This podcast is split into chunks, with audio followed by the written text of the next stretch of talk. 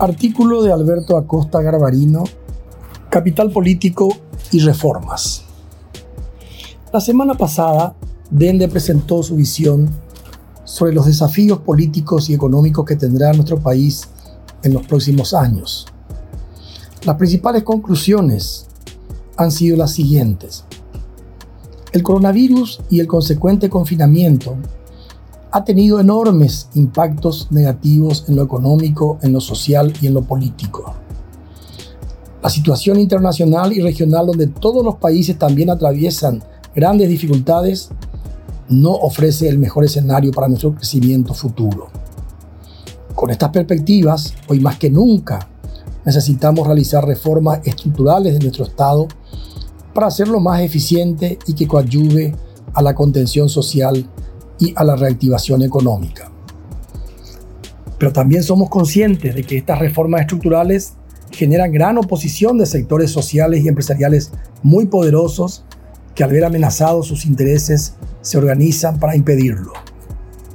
Reformas como las que el Paraguay necesita en salud, educación, pensiones, carrera del servicio civil, exigen como primer requisito un importante liderazgo del presidente de la República porque casi todas ellas indefectiblemente deben ser aprobadas por el Congreso.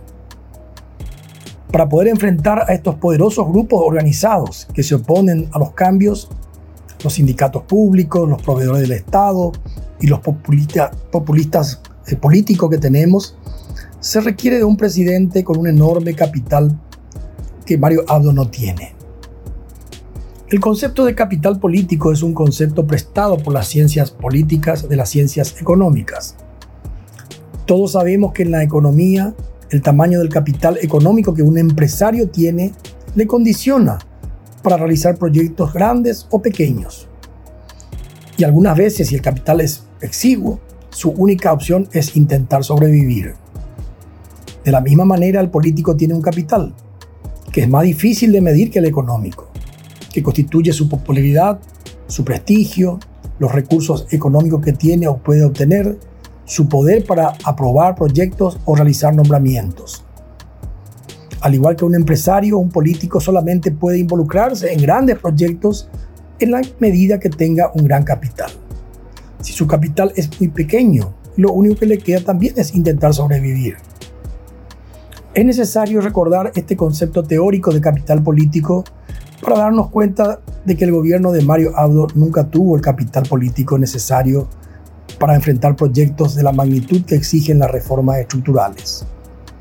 Su base de apoyo original es Añetete, una confederación de líderes donde cada uno tiene sus propios intereses. En su mismo partido político tiene enfrente a Honor Colorado con un liderazgo fuerte y con grandes recursos económicos. Y la oposición se encuentra fragmentada y es impredecible. En estas condiciones fue el hermano del presidente, el ministro de Hacienda Benigno López, el que intentó liderar e impulsar las reformas estructurales, hecho que los desgastó enormemente y el avance de los diferentes proyectos ha sido prácticamente nulo. Ahora, con la salida de Benigno, con un calendario electoral donde vemos que estamos llenos de elecciones hasta el 2023 y con un presidente con un capital político exiguo, va a ser aún más difícil llevar adelante las reformas estructurales.